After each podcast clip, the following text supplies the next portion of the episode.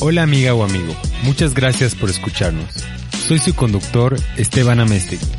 Subversivo es un podcast que pretende abrir una conversación sobre temas actuales y controversiales que lamentablemente son evadidos dentro de la iglesia. Esta vez hablaremos de predicación con Igor Amestegui. Igor Amestegui es director para América Latina de Lanham Predicación. Es licenciado en psicología y recibió formación en teología a través de la Comunidad Cristiana Universitaria, CCU, y la Fraternidad Teológica All Nations de Inglaterra. En este episodio explicamos en qué consiste la predicación expositiva. Vemos cómo este tipo de predicación es subversiva. Analizamos los riesgos de la predicación temática y conversamos sobre el poder de las historias. Además, sugerimos algunos libros y autores para ampliar nuestra biblioteca. Así que, sin más preámbulos, comencemos. Hola Igor, muchas gracias por estar aquí. Hola, eh, un gusto. Gracias por recibirme, por darme esta oportunidad de dialogar contigo y a través tuyo con muchas otras personas. Me alegra mucho y me alegra mucho poder empezar así el podcast, la primera temporada, hablando con personas cercanas a mí y dándoles un micrófono, una voz para compartir las ideas subversivas y revolucionarias que ellos tienen. La primera pregunta que me gustaría mucho hacerte es ¿cómo conociste a Jesús? Ah, es una historia para mí apasionante porque mi papá fue el primero en convertirse, en conocer al Señor Jesús después de un largo peregrinaje en el que él buscaba a Dios eh, y lo buscó en diferentes lugares, eh, muy, muy distintos. En algún momento de su vida practicó ocultismo, en otro momento yoga, espiritismo y toda puerta que tocaba, después de un tiempo se daba cuenta que no estaba ahí la respuesta. Y allá por los años 70, eh, mi papá participó de un grupo de gente ocultista, donde estaba un joven de apenas 18 años de edad, llamado Julio César Rival. Eh, este joven viajó a los Estados Unidos a estudiar medicina y en realidad allá en Estados Unidos eh, conoció a Catherine Kuhlman y las campañas de sanidad y se convirtió con el ministerio de Catherine y volvió a Bolivia y uno de los eh, grupos que primero eh, les presentó el Evangelio eran sus amigos ocultistas donde estaba mi papá.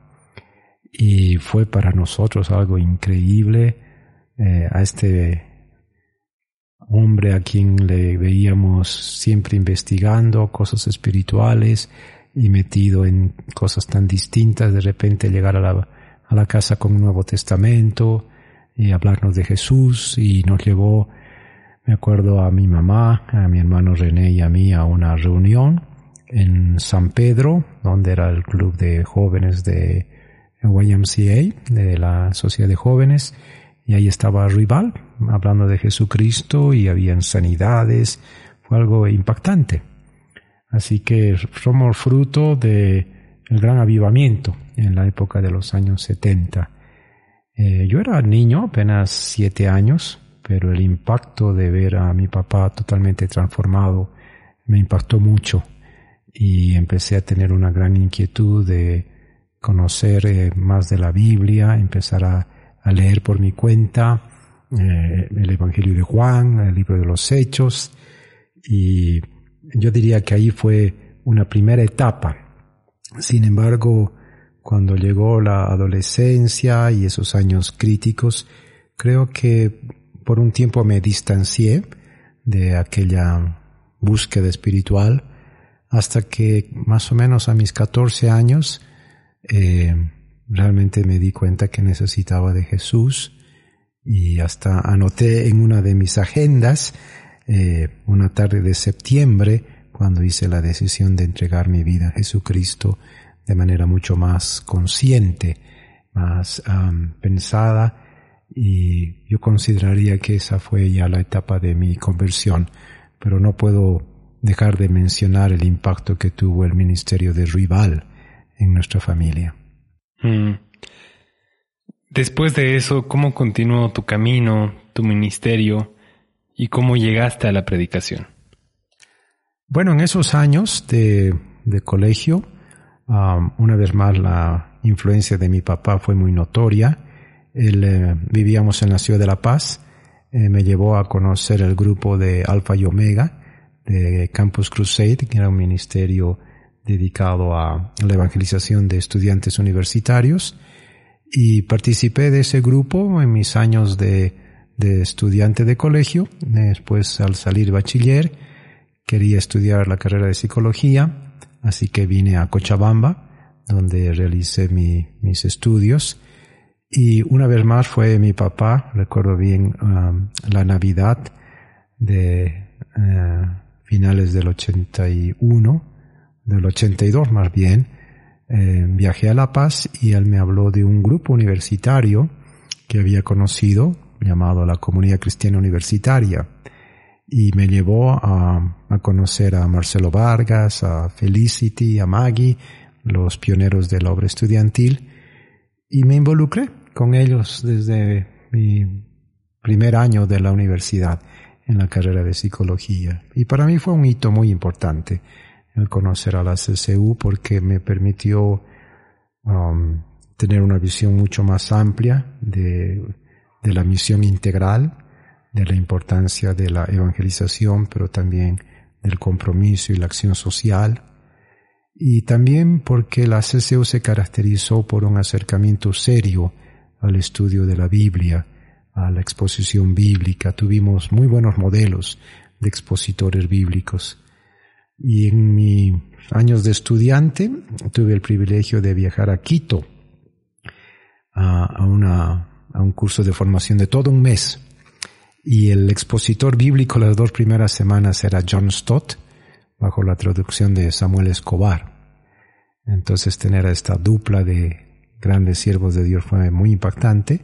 Y también en ese evento conocí a Jorge Atiencia, uh, que también tuvo una gran influencia en mi acercamiento a la exposición bíblica.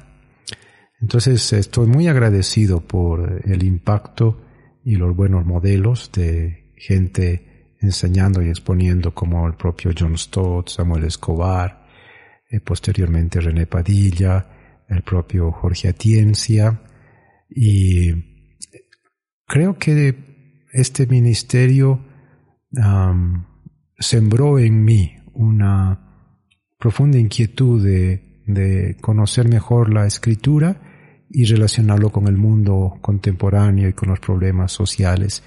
Me acuerdo, por ejemplo, que en esa época eh, Samuel Escobar estaba muy interesado en relacionar la escritura con las teologías de la liberación, que era algo muy en boga en ese, en ese tiempo y su esmero de hacer un diálogo Después descubrimos que, que Samuel había estado muchos años antes en Cochabamba y descubrimos una foto en el aula magna de humanidades donde Samuel estaba dando una conferencia sobre diálogo entre Cristo y Marx, que después dio origen a un librito con ese título.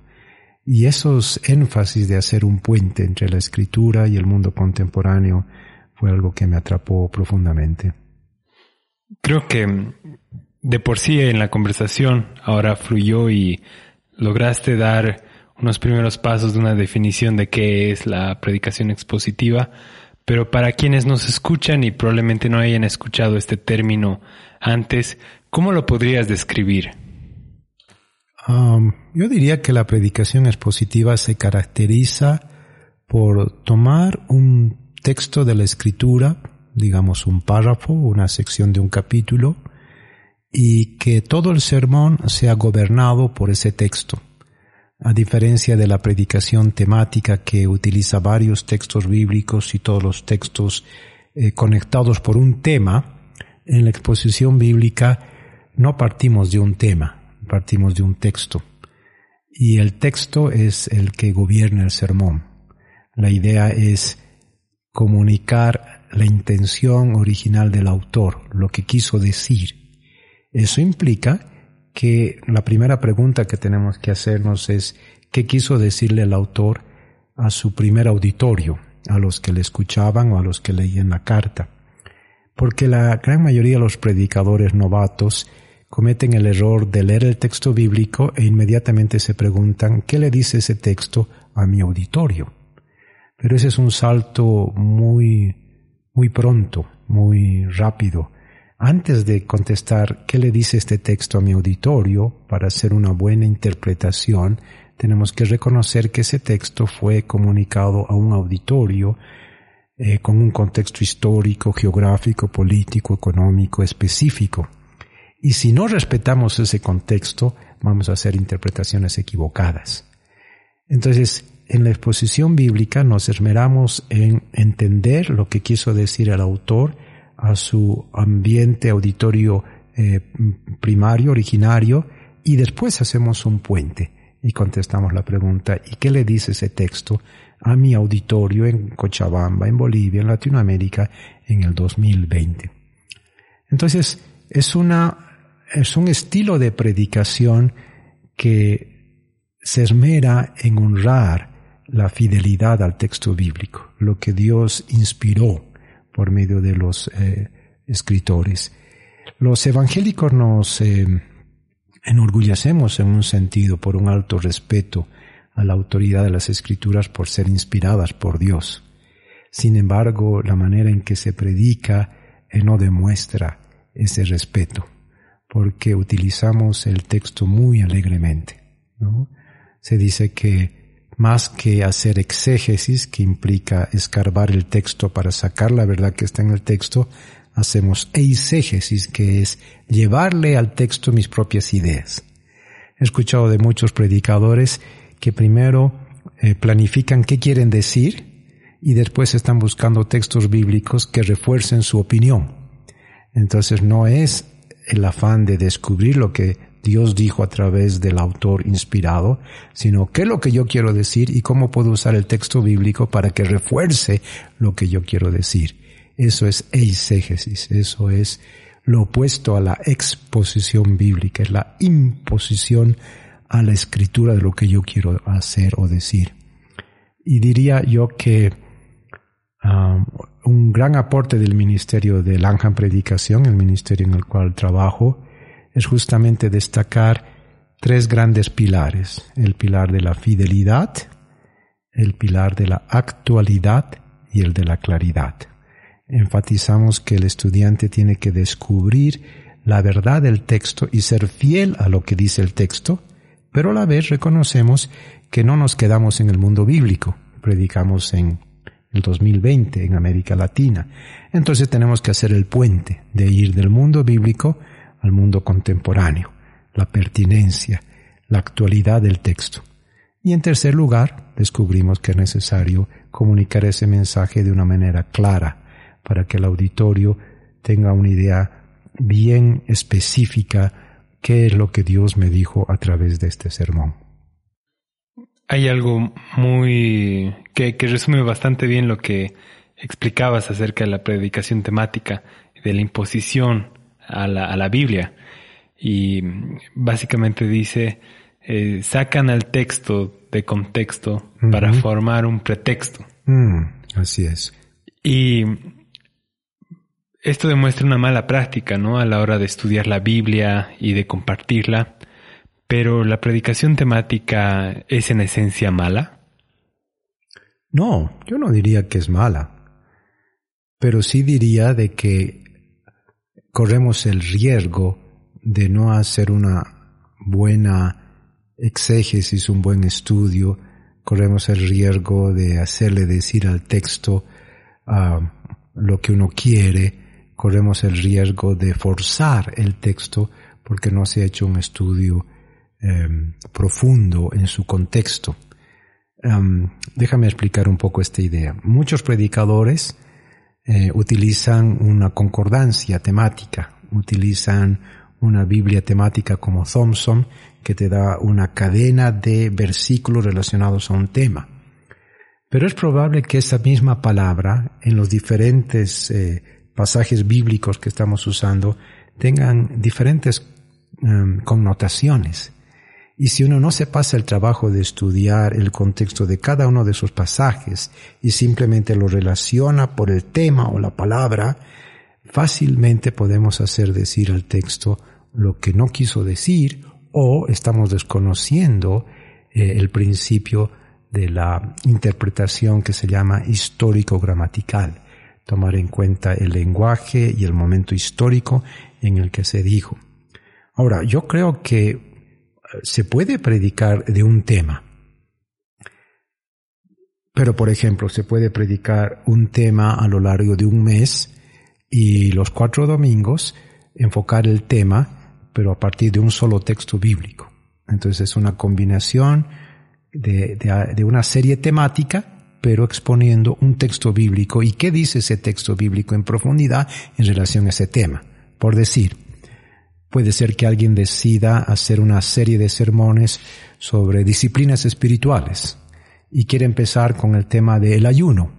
Bueno, podríamos predicar eh, el sentido genuino del ayuno en Isaías 58 y escarbar todo lo que Isaías está diciendo sobre el verdadero ayuno. Ah, un tema, pero a la vez un texto bíblico. Y después podríamos ir al Nuevo Testamento y enseñar en el Sermón del Monte lo que Jesús enseñó sobre el ayuno. Entonces el tema, disciplinas espirituales, específicamente el ayuno, pero enfocado a partir de exposiciones bíblicas que hacen justicia a lo que dice el texto bíblico. No creo que, que por lo tanto, que la predicación temática eh, deba ser eh, mal vista, pero implica también un esfuerzo por honrar lo que el texto en particular está diciendo. Hay algo que estuvimos compartiendo los dos últimamente y es la característica subversiva que tiene la predicación expositiva, tanto en nuestra sociedad como también dentro de las iglesias por todo esto que mencionas y quizás lo podríamos desarrollar juntos este carácter subversivo que tiene eh, no solo la predicación expositiva, sino también la palabra de Dios. Bueno, si tomamos en cuenta que el estilo de predicación mayoritario en las iglesias, no solo en Bolivia, sino en toda Latinoamérica, es una predicación temática, proponer la exposición bíblica es subversivo en el sentido de que estamos proponiendo algo diferente a lo acostumbrado y a lo normal. Eh, es subversivo en el sentido de proponer al predicador un gran esfuerzo, porque una predicación expositiva, digamos lo así. Por ejemplo, predicar la parábola del buen samaritano, eh, predicar la parábola del hijo pródigo. Son textos archiconocidos, casi como que uno ni bien dice el texto o el sermón de esta mañana es sobre el hijo pródigo, ya pierdes tu auditorio porque todos te dicen, yo ya lo conozco. Como quien dice, ¿qué de nuevo puedo escuchar de una parábola tan conocida? Entonces el reto es que tomando un texto archiconocido, podamos con profundidad demostrar aspectos de la parábola que han sido todo el tiempo ignorados, porque lo hemos hecho de una manera muy superficial. Y, y, lo subversivo llega a ser descubrir que nuestro acercamiento ha sido tan superficial que no hemos encontrado los verdaderos tesoros pero que la predicación expositiva va a implicar para su auditorio un redescubrimiento de verdades que en primer lugar impactan al mismo predicador y transforman su vida, y por lo tanto después la vida de la iglesia y nuestros sueños que eso también transforme a la sociedad. Entonces, el predicar la palabra expositivamente implicaría un cambio en la vida del propio predicador, no puede seguir siendo el mismo. Su iglesia no puede seguir siendo la misma. Cochabamba Bolivia no puede seguir siendo la misma después de oír la palabra de Dios fielmente expuesta. Tenemos la convicción de que Dios habló y cuando Dios habló, creó el universo. Dijo Dios, sea la luz y fue la luz. ¿Cuál fue el instrumento que Dios utilizó para crear el universo? Su voz, su palabra. Su palabra permitió crear de la nada. Entonces la palabra de Dios es poderosa.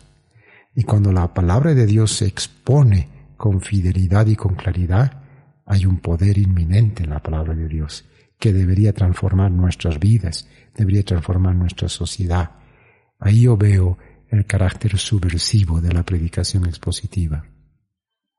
Y lo impresionante es que al hacer este proceso, este trabajo de no solo escarbar el tesoro, sino también eh, entenderlo dentro de su contexto y ver cómo eso se aplica en el tiempo de ahora y crear esos puentes, ¿no? Eh, es impresionante cómo un texto de cientos de años sigue siendo pertinente hoy en día. Claro, claro que sí. Eh, en realidad ese es el gran desafío nuestro, ¿no? El fundador del ministerio de Langham Preaching, el reverendo John Stott, tiene un libro sobre predicación que él tituló La predicación, dos puntos, puente entre dos mundos. Y la tesis de Stott es que el predicador constantemente está construyendo puentes entre el mundo bíblico y el mundo contemporáneo. Eh, es lo que otros autores llaman también la circulación hermenéutica entre la Biblia y el mundo en el cual vivimos. Y uno puede partir de cualquiera de esos dos eh, extremos, de la Biblia o, del mundo actual. Si partimos de un texto bíblico, eh, lo estudiamos profundamente, pero después preguntamos, ¿qué le dice ese texto a la sociedad cochabambina, boliviana, latinoamericana hoy en día? Vamos de la Biblia al contexto. O podemos partir del contexto actual, toda la corrupción que estamos viviendo, la impunidad, y nos preguntamos, ¿dice la Biblia algo al respecto? Y entonces empezamos a crear puentes entre el mundo y la sociedad en la que vivimos. Me gustó mucho que hayas mencionado la parábola del hijo pródigo, porque normalmente la interpretación inmediata que se hace es en el hijo que se fue, ¿no? Y bueno, de en sí el, título ya presenta quizás un error de interpretación o de lectura, ¿no? Sí. ¿Qué otros, eh, ¿Qué otros ejemplos podrías dar de casos como este que lo hemos interpretado de una manera ligera, pero cuando se, se interpreta con mayor profundidad, encuentras otras cosas que normalmente pasan desapercibidas, o mejor aún si podemos desarrollar este caso tan específico y tan conocido. Claro. Bueno, si, si partimos de, de la parábola conocida como la parábola del Hijo Pródigo, probablemente la, una de las más conocidas de las parábolas de Jesús. Como tú explicabas, eh, el énfasis ha estado siempre en el hijo menor que sale de la casa y, la palabra pródigo es el que gasta todo el dinero del padre y básicamente lo usamos como un texto evangelístico para hablar del amor del padre que recibe al hijo. Sin embargo, hay dos cosas muy importantes en Lucas 15 el contexto de la parábola. Habla de cómo los fariseos y los escribas criticaban a Jesús porque él estaba comiendo con publicanos y pecadores. Y en ese contexto de la crítica de los religiosos porque Jesús está compartiendo con pecadores, el Señor cuenta no una, sino tres parábolas. Y las tres parábolas tienen algo en común. Hay algo que se ha perdido, y cuando se encuentra, esto motiva gozo. Se ha perdido una oveja, se ha perdido una moneda. Yo no podría decir se ha perdido un hijo. En realidad, dos hijos se pierden. Y el enfoque tradicional de ver solamente al hijo menor como el perdido no da en el clavo, porque en realidad la historia de Jesús, a partir de la crítica de los fariseos, es decirles, ustedes son como el hijo mayor, que en vez de alegrarse de que el menor que estaba perdido ha sido encontrado, critican. Y cuando uno hace el estudio de la parábola, descubrimos que, que Jesús no concluye la parábola, la deja inconclusa, porque la pregunta es, ¿será que el hijo mayor ante el ruego de su padre, ven, entra a la fiesta, alégrate porque este tu hermano estaba perdido, pero ha sido encontrado. ¿Será que el hijo mayor entra a la fiesta o no? Nos deja con ese interrogante, como diciéndole a los fariseos que le están criticando, y ustedes ¿Se van a alegrar de que estos que estaban perdidos han sido encontrados? ¿O van a seguir enojados, molestos y se van a apartar? Entonces, ese es un pequeño ejemplo de cómo es tan importante leer el contexto, lo que dice antes. Es revisar que no es solo una parábola, es un conjunto de parábolas, donde están reforzando una misma idea. a una monedita de diez, a una ovejita de cien, dos hermanos. Uno que se creía perdido, en realidad retorna, y el más religioso no sabemos si retornó o no. te doy un ejemplo rápido hablando de las parábolas. La parábola llamada del sembrador, en la explicación que el Señor Jesús hace de esa parábola, en ningún momento habla del sembrador, pero sí habla de la semilla. Jesús dice, la semilla es la palabra de Dios. Y todo el desarrollo que va a hacer Jesús, la semilla que, cae junto al camino, la semilla que cae junto a las piedras, eh, junto a las espinas o en buena tierra. Eh, es decir, el protagonista es la semilla y la semilla es la palabra de Dios. Por eso creo que el, hasta el título que nuestras Biblias ya, ya lleva, parábola del sembrador, ya nos induce a creer que el personaje clave, que el corazón del texto, que la idea clave está en el sembrador. Cuando la explicación que hace Jesús para nada menciona al sembrador, pero sí la semilla. Y así podríamos ver una serie de ejemplos de cómo si no hacemos un trabajo de entender realmente el texto, podemos dejarnos influenciar por un título o un subtítulo y perder la esencia misma. Otro ejemplo cortito. Hechos 6, el relato de la elección de los diáconos. Y ya de hecho nuestra Biblia tiene ese título, elección de los diáconos. Entonces, ¿qué te hace pensar? Que lo importante de Hechos 6, 1 al 7 es la elección de los diáconos. Pero si esa es una buena exégesis del texto, vas a descubrir que la elección de los diáconos en realidad no responde a lo fundamental y central del texto. El texto empieza diciendo que en un momento en que la iglesia estaba creciendo, hubo una murmuración de las viudas de habla eh, aramea contra las viudas de habla griega, y entonces eso genera un malestar, y los eh, miembros de la iglesia primitiva proponen que los apóstoles resuelvan el conflicto. Los apóstoles sabiamente dicen, no es justo que nosotros descuidemos la palabra. Y proponen que se elijan diáconos. Y después dice claramente el texto, así nosotros perseveraremos en el ministerio de la palabra y la oración. Entonces la elección de los diáconos era necesaria para delegarles a ellos la tarea de cuidar de las viudas, parte de la misión integral, pero el punto central del texto es que los apóstoles dicen, no podemos descuidar el ministerio de la exposición bíblica y la oración. Por eso hablamos de un binomio entre palabra y oración. Y ellos privilegiaron este binomio. Y por eso el texto termina en el verso 7 diciendo que la palabra de Dios seguía creciendo y aún los sacerdotes se convertían a la fe resultado de la sabia decisión de los apóstoles de no descuidar el ministerio de la palabra. Son ejemplos para decir, necesitamos exégesis, necesitamos estudiar, necesitamos revisar el texto. Y muchas veces el texto mismo que lleva nuestra Biblia con subtítulos o algunos comentarios bíblicos probablemente no van a llevarnos a la intención del autor si nos dejamos llevar fácilmente por ese camino. En otras palabras, la exposición bíblica es una invitación al estudio, al, al, perseverar, como los apóstoles dijeron, en la oración y en el ministerio de la palabra.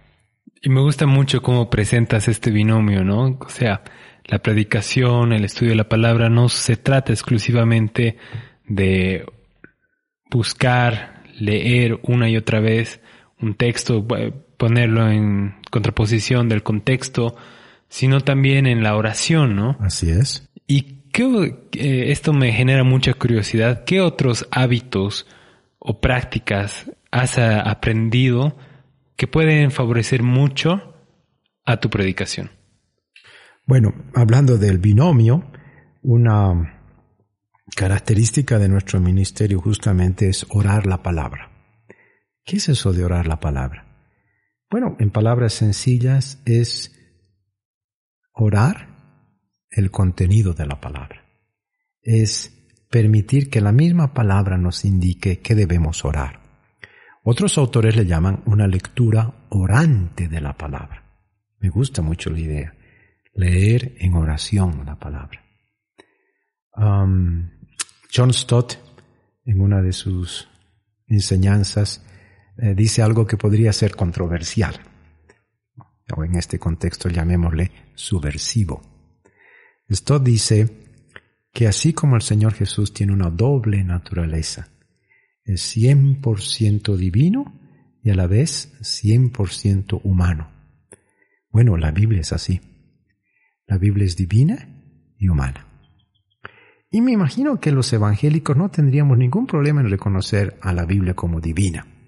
Segunda Timoteo 3:16. Toda la escritura es inspirada por Dios. Pero me temo que no nos cuesta reconocer que la Biblia también es un libro humano. ¿Qué queremos decir con eso?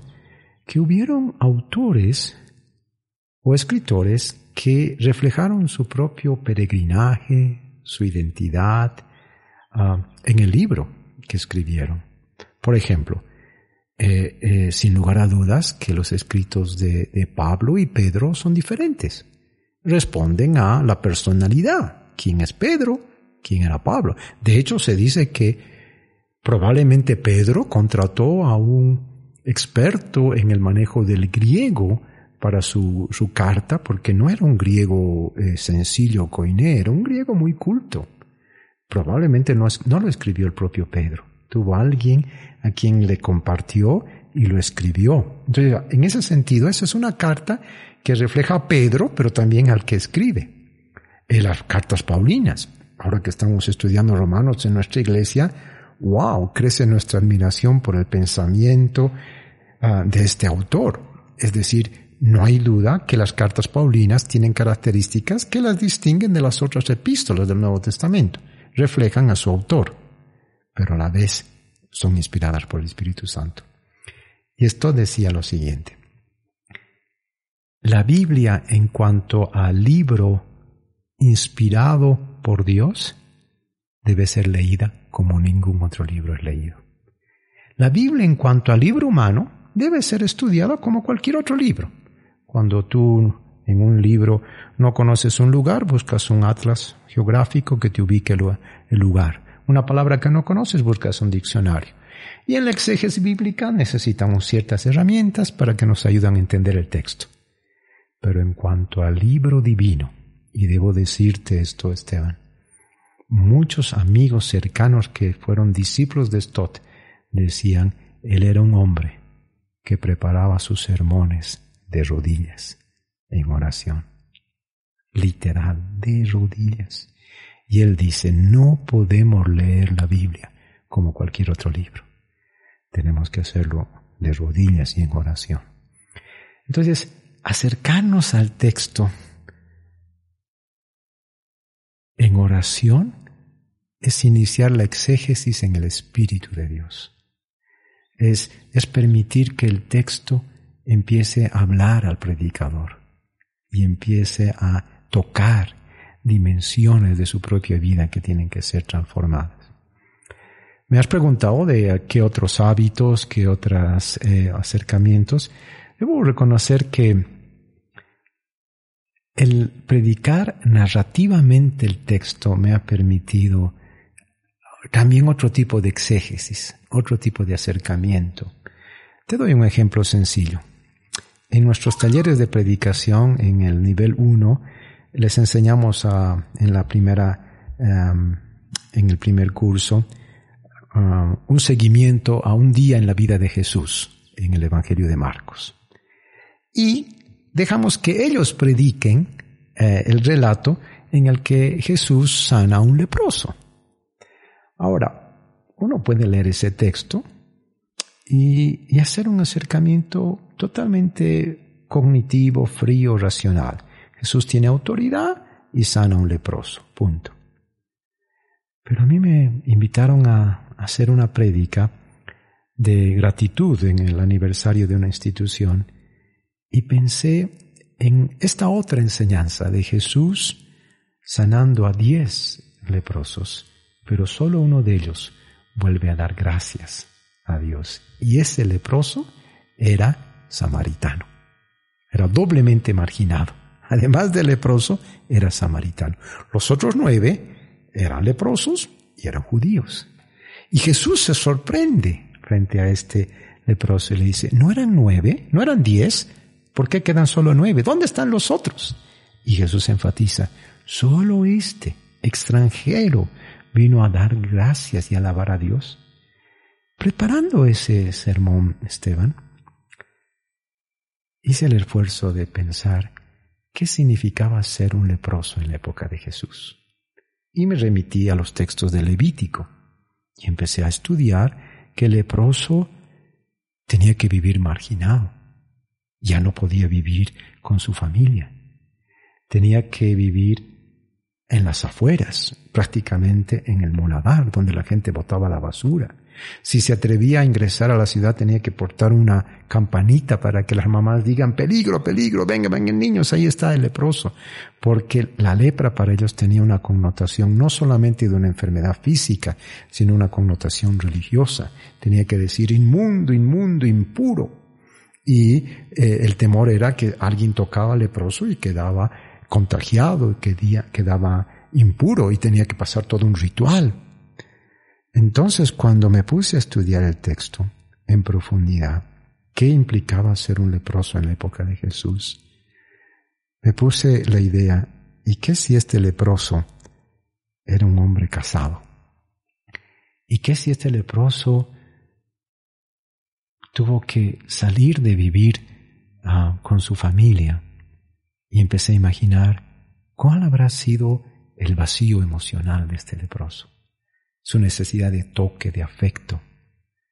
¿Cómo habrá sido el, el terminar con otros nueve leprosos, una comunidad de gente marginada que se están apoyando mutuamente?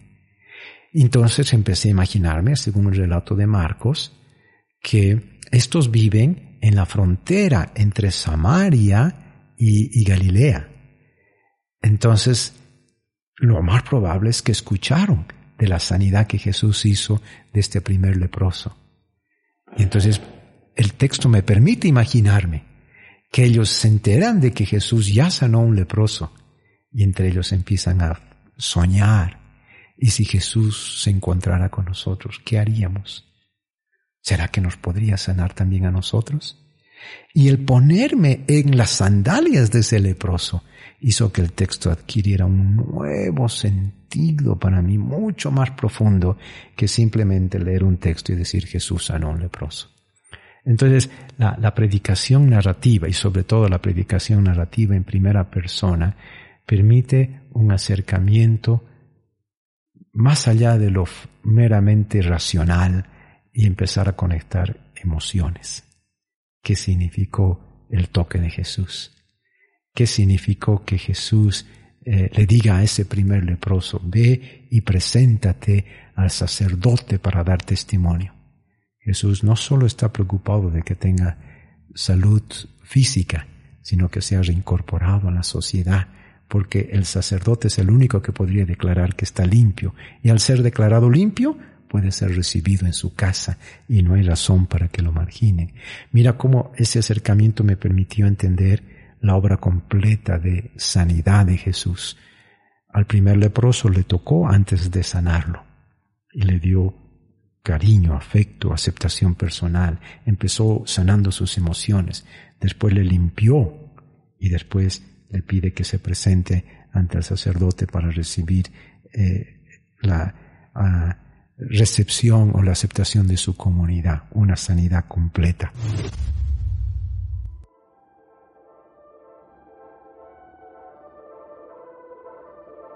Como cristiano subversivo es normal sentirse solo, pensar diferente, cuestionarse las cosas, hace que uno sea rechazado, incluso dentro de la iglesia. Pero déjame decirte que hay un montón de personas como nosotros, solo que estamos dispersos, es hora de unirnos y descubrir juntos cómo podemos cambiar las cosas. Por eso hemos creado un grupo de Facebook llamado Cristianos Subversivos, donde compartimos ideas, música, memes, prédicas y motivos de oración. Entra ahora y forma parte del movimiento. Es hora de ser el cambio que queremos ver. Me llama mucho la atención cómo en la mayoría de las iglesias evangélicas predomina mucho la predicación de las cartas y en especial las cartas paulinas. Y quizás es por la estructura que tienen, es ya de por sí un discurso, ¿no? Entonces es bastante extraer el mensaje y acumularlos y presentar todo un sermón, ¿no? Pero la belleza de las parábolas y de esta predicación narrativa es que son precisamente historias y Carmín de Gallo en su libro Hable como en TED demuestra cómo el contar historias es la forma más persuasiva y efectiva de comunicación. Y hay un estudio eh, que hacen colocando eh, no sabría que, es máquinas en el cerebro que pueden ver todo el movimiento cerebral, ¿no? Sensores, ¿no? Exacto, sensores. Y colocan sensores en el que está exponiendo como también en el oyente. Y lo que les asombró era que mientras narraba la historia, la actividad cerebral era la misma tanto en el orador como en el oyente. Así es, exactamente. Y en otro libro, eh, no solo de Carmine Gallo, sino también de Chris Anderson, el, eh, actual presidente de TED, ah, relata que se, se, hizo el mismo experimento de personas viendo la actividad cerebral cuando ven una película. Pero ¿qué sucede cuando una persona está contando la película que ha visto? Y los que están oyendo no han visto la película, pero están escuchando el relato del que vio la película, las mismas partes del cerebro se activan ante el relato que hace la persona de la película que ha visto. Es decir, nosotros sabemos de personas que tienen tal habilidad para contar películas que casi uno podría decir, prefiero escuchar el relato de esta persona que ver la película misma, porque lo hace de tal manera que nos cautiva. La pregunta es, si nosotros los latinoamericanos somos tan buenos narradores, tan buenos cuentacuentos, ¿por qué no utilizamos esa misma habilidad para predicar narrativamente lo que dice el texto sin renunciar a la fidelidad del texto, a lo que realmente la narración bíblica nos está transmitiendo? Como tú dijiste, somos naturales para eso, ¿no? Y lo emotivo, lo emocional es bastante natural para nosotros y esta empatía nos permite conectar mejor con los personajes de, del texto bíblico y ese es un don que tenemos. Es un don. Es un regalo que otras culturas no se les da tan fácilmente. Así es, así es. Eh, el Ministerio Lanja me ha permitido conocer a excelentes expositores bíblicos ingleses, eh, norteamericanos, muy profundos en su análisis del texto bíblico, pero carecen de la habilidad nata del latinoamericano para relatar, para contar historias. Y es muy interesante que hace 20 o 30 años, eh, muchos de los eruditos evangélicos miraban con cierto escepticismo a los predicadores pentecostales, porque sus prédicas eran narrativas, y se miraba con cierto escepticismo y con cierta crítica, y sin embargo ahora los eruditos bíblicos están diciendo qué herramienta preciosa es la narrativa para llegar a un mundo especialmente oral, que no ha privilegiado el texto escrito, sino la oralidad.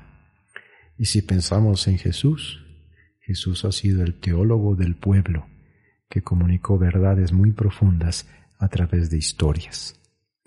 En vez de dar una definición abstracta de lo que es la gracia, cuenta la parábola de estos dos hijos perdidos.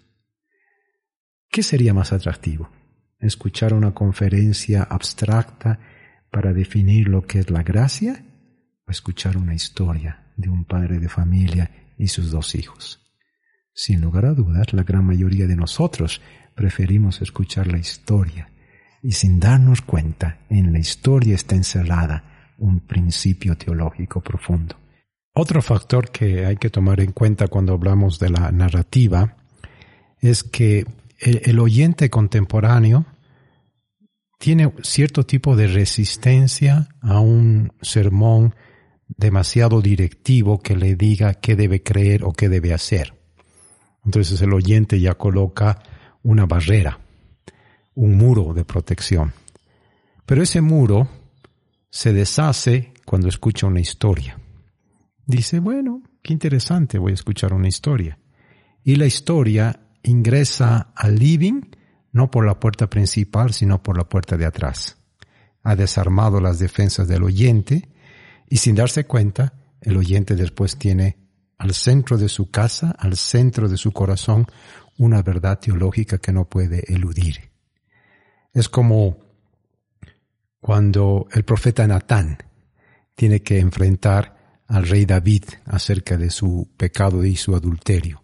Él no podía ir y directamente decirle, tú has adulterado, porque David en su pecado podía mandar a, a matar a esta persona. Era el rey y tenía todo el poder. Así que Natán decide contarle una historia. Y la historia llega al centro y David reacciona y dice, ese hombre debe morir. La historia cumplió su objetivo. Le desarmó, pero colocó al centro la verdad. Y ahí Natán le dice, ese hombre eres tú. Y eso es lo que hacen las parábolas. Nos desarman. Uno piensa que simplemente está escuchando una historia y sin darse cuenta, ahí al centro está una verdad profunda. Esa es la gran ventaja de la comunicación narrativa y es el gran desafío que queremos hacer a esta nueva generación de predicadores. Ayer leía eh, el libro de Christopher Wright sobre cómo predicar el Antiguo Testamento y él dice algo que me ha parecido muy cierto. Hoy en día hay muy buenos predicadores que se pasan el sermón completo narrando historias, pero son historias de su propia vida, son anécdotas de su propia vida. ¿Cuánto bien haríamos en predicar las narraciones tanto del Antiguo como del Nuevo Testamento? En el anterior programa con Sara hablábamos que un error que está cometiendo la Iglesia es combatir las nuevas tendencias filosóficas, por así decirlo, o eh, la falta de fe, el escepticismo que tiene la sociedad con la iglesia, la manera que la iglesia lo ha estado haciendo es mostrar pruebas científicas, mm. eh, evidencias que exigen un veredicto o un montón de libros por, ese estilo, ¿no? Cuando en realidad eh, nuestra sociedad incluso duda de la, de la academia, de la mm. ciencia, ya no quiere ese tipo de, raciocinio, ¿no? Mm, y justo hablábamos de esto, que las historias es la mejor forma que tenemos para alcanzar al, no converso, ¿no? Al no creyente. Así, es, exactamente. Otra pregunta que te quería hacer, una de las críticas que nos hacen a los cristianos es que estamos muy enfrascados en nuestro mundo eh, evangélico, eclesial o en el mundo bíblico estudiando la palabra, pero no estamos haciendo esta doble escucha que John Stott sugiere. ¿Qué recomiendas eh, hacer para entender mejor nuestro contexto y cultura? Um, gracias por mencionar a, John Stott. Él, cuenta eh, en varias ocasiones que en un momento de su ministerio estaba tan um, em, tan um, comprometido con el tema de la fidelidad bíblica, tan comprometido con la exégesis, eh, descubrir realmente lo que dice el texto bíblico, que descuidó el tema de la pertinencia y la actualidad de ese mensaje para el mundo de hoy. Como bien sabes, Stott fue pastor por muchos años en pleno centro de Londres, en la iglesia All Souls, que está en la avenida Oxford Street, y en una ocasión, un líder muy importante de su iglesia le dijo, tengo dos hijos universitarios que quieren hablar con usted. ¿Sería tan amable de recibirlos? Y Stott dijo, claro que sí. Y Stott empezó la entrevista diciéndoles, jóvenes, ¿qué duda tienen acerca de la Biblia? Aquí estoy para dialogar con ustedes. Y los jóvenes le dijeron, mm, ¿dudas acerca de la Biblia? Eh, no, no tenemos. Eh, nos parece que la Biblia es un libro muy anticuado, que es un libro que nada relevante tiene que decirnos a nosotros que vivimos en, en esta época en una ciudad tan ajetreada como es Londres. Dudas no tenemos, simplemente creemos que su mensaje no es nada pertinente para el mundo de hoy.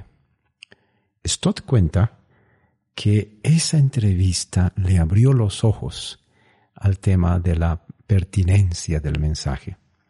Y por eso es que él acuñó esta frase que el cristiano tiene que tener eh, los dos oídos atentos, un oído a la escritura y el otro oído al mundo contemporáneo. Y él mismo relata ah, cosas importantes que hizo a partir de esa entrevista. Por ejemplo, formó un grupo de estudio para leer las novelas que los jóvenes están leyendo para ver las películas que los jóvenes están viendo, para escuchar la música que los jóvenes están escuchando. Ahora tú te puedes imaginar eh, una personalidad como Stott eh, leyendo novelas de adolescentes, escuchando la música que oyen los jóvenes. Probablemente algunas de esas músicas no les serían nada atractivas. Hoy en día diríamos uh, un renombrado expositor buscando en YouTube eh, las canciones que los jóvenes hoy en día ven hasta podría salir eh, escandaloso, ¿no? Eh, algunas piezas de reggaetón son muy sensuales, pero el predicador no lo hace por uh, un deleite carnal, lo hace para saber qué está llegando a la mente de la juventud, para poder entender qué es lo que realmente está alimentando a nuestra juventud. Entonces, no sé si era el propio Stott o el doctor Billy Graham que hablaba de esta figura de tener en una mano la Biblia y en otra mano el periódico y las revistas contemporáneas, de tal manera que nos permitan hacer un buen puente del mundo bíblico al mundo actual. Claro, cuando uno menciona este tema, varias personas han dicho en tono un poco irónico, pero ¿cuál periódico? Queriendo decir, que realmente hasta la prensa tiene su propio enfoque sobre la realidad. Eh, hasta la prensa tiene unos lentes con los que lee la realidad.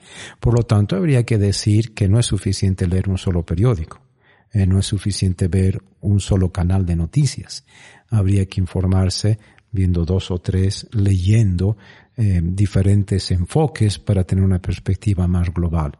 Pero creo que el principio que se quiere eh, sentar es que no podemos quedarnos, si hablamos de la figura del puente, en un solo extremo.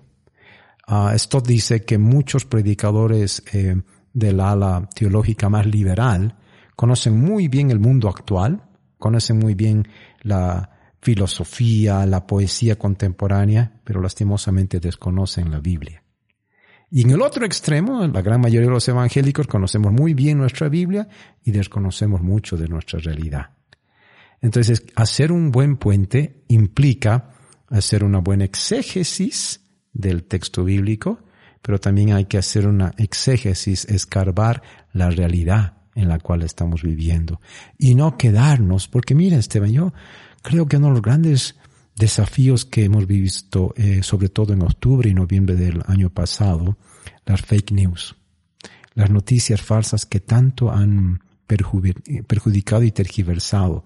Y mucha gente ingenuamente no solamente creía, sino difundía las noticias falsas. Todo eso nos ha mostrado la necesidad de aprender a ser críticos y evaluar lo que nos están diciendo, lo que estábamos recibiendo en el celular, eh, lo que publicamos a través del WhatsApp. Uno tiene que ser crítico. No podemos creerlo absolutamente todo y llegar a desarrollar un pensamiento eh, mucho más eh, maduro, crítico y a partir de eso hacer las preguntas. Y esto, ¿cómo es que la escritura responde a estos grandes desafíos? Por eso es que nos gusta la, la, la figura de hablar del predicador, como un constructor de puentes entre el mundo bíblico y el mundo contemporáneo. Gracias, creo que respondiste muy bien mi pregunta. Quería mm, terminar esta entrevista preguntándote sobre qué libros, qué autores han sido muy importantes en tu caminar, no solo como cristiano, sino también como predicador. Bueno, sin lugar a dudas, ya he mencionado tantas veces a, John Stott, um, este predicador inglés que tuvo una repercusión muy grande en el Pacto de Lausana en 1974 y trabajó muy codo a codo con el doctor Billy Graham en cruzadas evangelísticas en universidades prestigiosas como Cambridge, Oxford. Um, y, sin lugar a dudas él ha sido un, referente muy importante. Pero también hay autores latinoamericanos y predicadores latinoamericanos como René Padilla, como uh, Samuel Escobar y posteriormente el propio Jorge Atiencia um, y gente un poco más contemporánea como Alec Chan han tenido una influencia muy importante en mi formación, en mi lectura del texto. Hay algunos otros autores eh, norteamericanos que tienen su relevancia, como Timothy Keller. Algunos lo han comparado con el C.S. Lewis contemporáneo por su justamente su esfuerzo en em, la contextualización del Evangelio. ¿no? Y a la vez eh, quiero reconocer, Esteban, que siento el gran desafío de que desarrollemos nuevos pensadores latinoamericanos que puedan llevar adelante eh, esta contextualización del Evangelio en el siglo XXI. Muchos de nosotros hemos respetado muchísimo al doctor René Padilla y justo hoy recibí la noticia de que él continúa delicado de salud, están pidiendo oración por un hermano tan querido que ya tiene 87 años y gente como Juan Stam, con su comentario del libro de Apocalipsis, un legado precioso, son hermanos que ya están bordeando los 90 años y nos dan el gran desafío. ¿Cuál es la nueva generación de pensadores evangélicos latinoamericanos? ¿Cuáles son los nuevos expositores bíblicos que van a traer la palabra de Dios de manera fresca y oportuna para esta nueva generación? ¿Quiénes van a ser los subversivos de esta época? Así es, así es. ¿Y podrías mencionar algún libro en específico que sea el primero que, le, te venga a la cabeza? La predicación Puente entre dos mundos, que ya he mencionado bastante, de, de John Stott, ha sido muy influyente. Y Christopher Wright ha escrito un libro precioso sobre cómo predicar del Antiguo Testamento. Mark Mainel, eh, otro colega del ministerio, ha escrito sobre cómo leer y predicar del Nuevo Testamento. Todos estos libros están ahora dentro de la serie que hemos titulado Recursos Lanham Predicación. Y quisiera animar a todos los eh, oyentes a buscar estos excelentes libros que hacen el esfuerzo de entender muy bien lo que el texto dijo para su época y hacen el puente y qué está diciendo ese texto para nosotros hoy en día. Todos esos libros han sido publicados por Ediciones Puma, si no me equivoco. Así es. El editorial Puma en, Lima tiene un excelente sistema de distribución, de tal manera que esos libros se pueden encontrar en todo el continente, incluyendo España, en Estados Unidos y obviamente en Bolivia también. En el caso que quien nos oye está muy interesado sobre la predicación expositiva y desea aprender, ¿Qué, ¿Dónde podrían acudir para saber más del ANJAM, predicación, el ministerio, los planes? Em, la página web es un recurso muy bueno. Eh, ¿Me recuerdas cómo está nuestra página web? Está como www.lanhampredicacionla.org. De todas formas, yo lo voy a incluir en, en las notas de este episodio para que la gente pueda acceder también a ello. Y pueden entrar también a la página web de Ediciones Puma y ahí van a tener el catálogo de los libros y sobre todo esta serie que hemos titulado Recursos Lanjan Predicación. Igor, muchas gracias por este programa. Ha sido un honor, un placer eh, hablar contigo. Y bueno, para mí siempre es un gusto porque no solo eres un mentor, sino también eres mi padre y qué lindo tenerte en este proyecto, en este programa. Para mí es el eh, privilegio. Eh, felicitaciones por una iniciativa tan buena y esperamos que toda una nueva generación de personas como tú se animen a, a predicar un evangelio contextual, subversivo, porque sin lugar a dudas el propio Señor Jesús fue muy subversivo en su época. Como alguien ha dicho, Jesús fue un verdadero personaje controversial. Hay que estudiar las discusiones teológicas que Jesús tuvo con la gente de su época. Sin lugar a dudas fue un subversivo.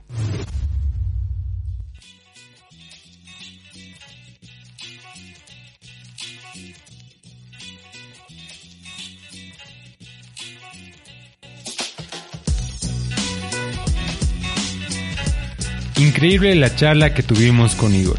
Esta es la frase que se quedó en mi cabeza. La predicación expositiva va a implicar para su auditorio un redescubrimiento de verdades que impactan y transforman. Primeramente la vida del predicador, luego la vida de la iglesia. Nuestro sueño es que eso también transforme nuestra sociedad. No se olviden de suscribirse al podcast a través de iTunes, Spotify, eBooks y compartir lo que estamos haciendo con el programa. Únanse también a nuestro grupo en Facebook llamado Cristianos Subversivos, donde compartimos ideas, música, memes, prédicas y motivos de oración. Un abrazo fuerte y hasta la próxima.